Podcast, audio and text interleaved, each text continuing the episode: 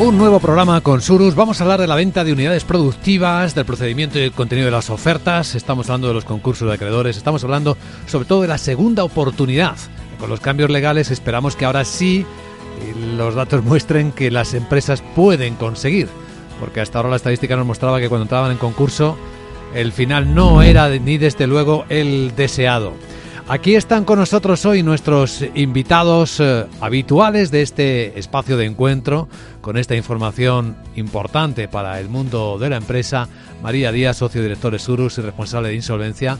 María, bienvenida, ¿cómo estás? Muy buenos días. Muy buenos días y encantada como siempre. Muchas gracias. Y Daniel Barriento, responsable del Departamento de Inmuebles de Surus. Hola Daniel, muy buenos días. ¿Qué tal? Buenos días. Bueno, nuestro invitado especial hoy es eh, un gran experto en reestructuraciones, es administrador concursal, ha trabajado mucho en fusiones y en adquisiciones. Es José María Dutil Carvajal, CEO de Liquid. ¿Cómo estás, José María? Buenos días y bienvenido. Eh, buenos días, muchas gracias, eh, Vicente, por esta oportunidad de estar en tu programa que he seguido siempre con mucho interés. Muchas gracias. Derecho y empresariales, además, por lo que veo en, en tu experiencia, ¿no? Derecho y algo de empresariales. Era la modalidad de E1 en la Pontificia de Comillas, en ICADE. Bueno, vamos a hablar sobre la venta de unidades productivas, el procedimiento, el contenido de las ofertas, ya que parece que, que hay muchas que se rechazan en los juzgados porque están incompletas, porque no cumplen con las condiciones solicitadas, los famosos errores de forma y alguno de contenido. Es muy habitual esto, ¿no?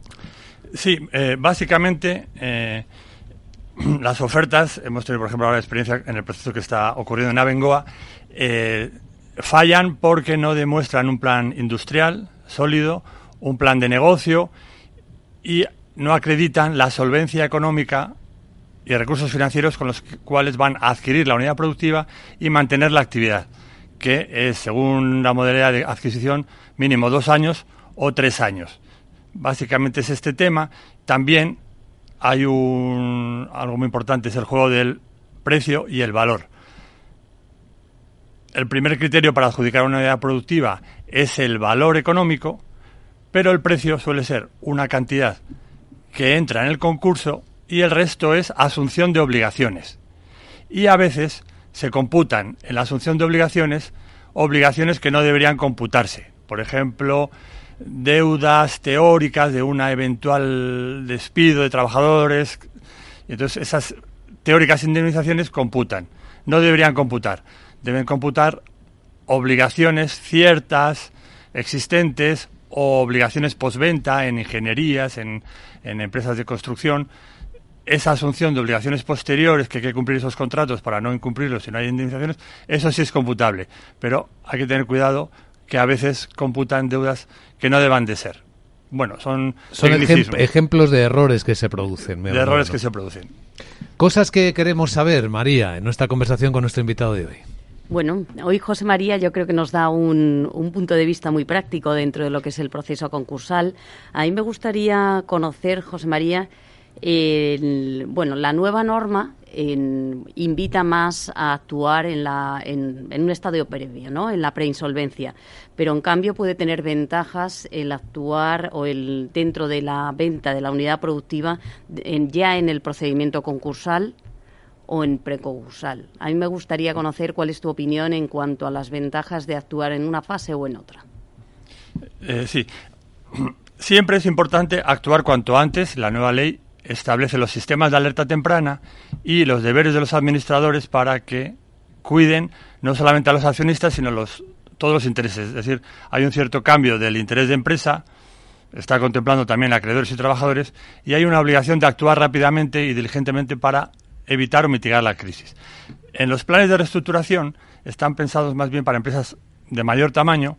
Lo que se pretende es reorganizar el pasivo, aunque también se puede, se puede reorganizar el activo, formando clases de acreedores, es como anticipar un convenio de acreedores, una quita, una espera y puede haber ventas de unidades productivas también.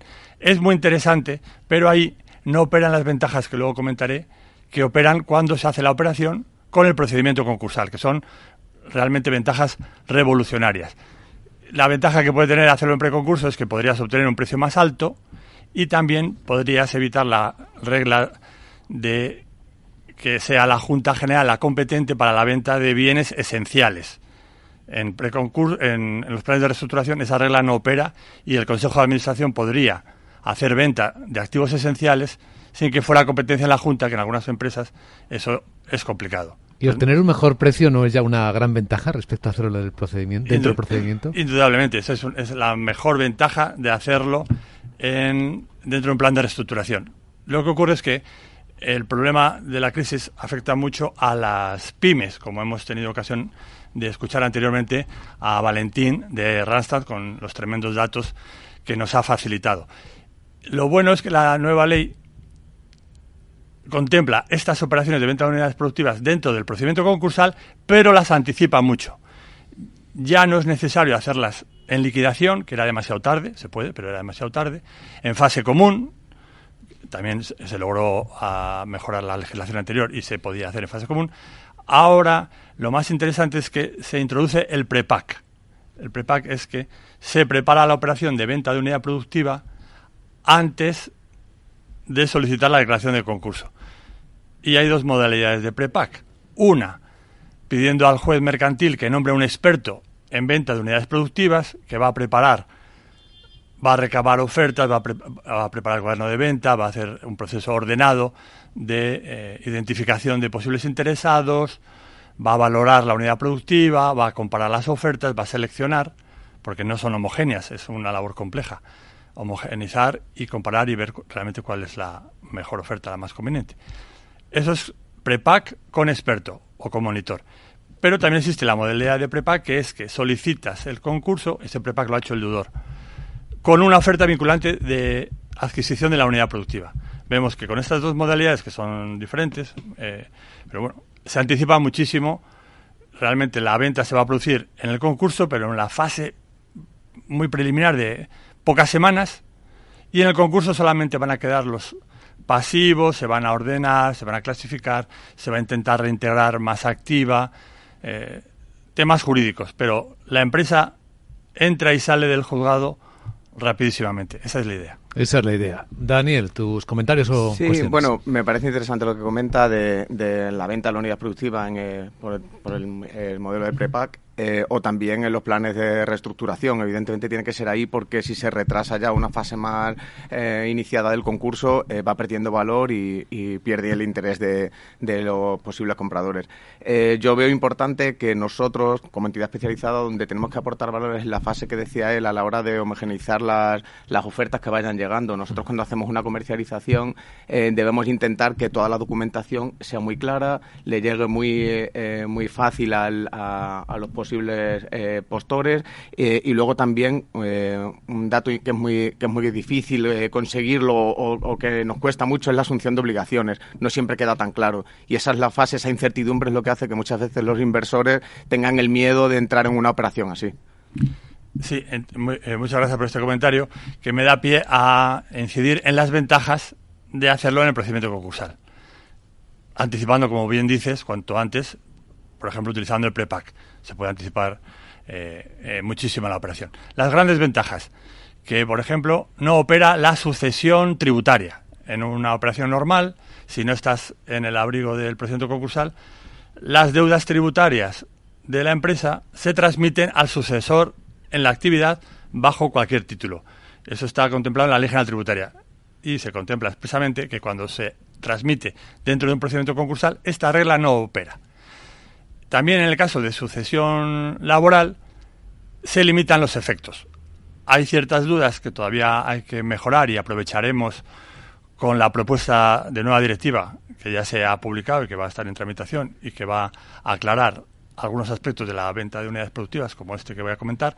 En la asociación de empresa, el adquirente puede elegir los contratos de trabajo en los que se va a subrogar tiene que seleccionar en función de lo que él necesite, porque puede tener plantilla preexistente o porque va a hacer un cambio, una reestructuración en la, unidad que compra.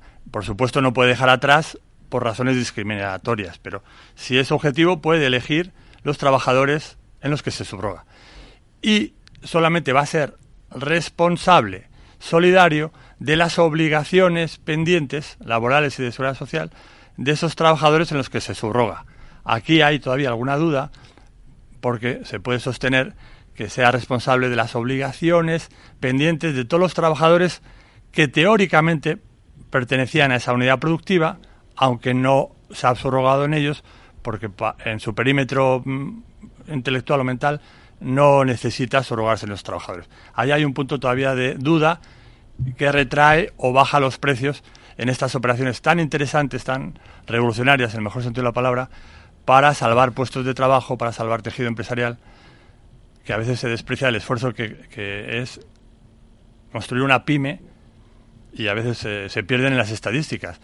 Una pyme es el fruto del esfuerzo de muchísima gente, muchos trabajadores, muchos acreedores, muchas familias, muchos contactos, relaciones profesionales, sociales. Es un esfuerzo titánico que a veces se menosprecia con las estadísticas. Entonces, creemos que es fundamental salvar unidades productivas, estabilizarlas, después se podrá crecer, se podrán consolidar, se podrán fusionar. Pero ahora es urgente parar la, hemorragia que vamos que estamos sufriendo. ¿Y ahí qué papel tiene el administrador concursal, José María? Eh, pues esencial en el sentido de que es el auxiliar del juez mercantil, que son jueces muy especializados, para ordenar estos procedimientos, es decir, garantizar que se va a cumplir con la ley, con las formas, con los criterios de prioridad, de clasificación de créditos, de pago, que no va a haber arbitrariedades, que se va a cumplir la par condito creditorum, el trato equitativo conforme a ley, es, es esencial para que un procedimiento de estos se lleve con justicia, con agilidad, con rapidez. Eh, ¿Qué hace? Pues velar por el cumplimiento, establece las reglas, cómo se va a llevar a cabo la unidad productiva, qué criterios se van a tener en cuenta para valorar y seleccionar la oferta. La ley establece un marco, pero hay aspectos que tiene que regular el administrador concursal. Por ejemplo, debe priorizarse el valor económico, dado a la unidad productiva, que no es, no es necesariamente el precio, como me refería anteriormente. Pero se pueden adjudicar a ofertas inferiores hasta en un 15% si los aspectos de mantenimiento de puestos de trabajo o de calidad del proyecto industrial para la zona son mejores. Entonces entraría un elemento cualitativo, el interés del concurso en sentido amplio. En el, trámite parlamentario se admitía que incluso ofertas inferiores en un 30% cuando eran presentadas por los trabajadores a través de sociedades laborales y cooperativas. Pero esta eh, cuestión se, se eliminó. Los trabajadores sí cuentan con la ventaja de que pudiendo ofrecer ofertas inferiores en un 15%, tienen fácil probar que su oferta va a garantizar mejores puestos de trabajo, proyectos industrial, sobre todo si van acompañados por algún capital riesgo de impacto o vocacionado a este tipo de operaciones que son complejas y no todos los fondos eh, quieren entrar en ellas, pero existen este tipo de fondos. Pues hoy hemos conocido bastante más sobre la venta de unidades productivas, gracias a la experiencia y la explicación de nuestro invitado a este programa, José María Dutit Carvajal, CEO de Lequid.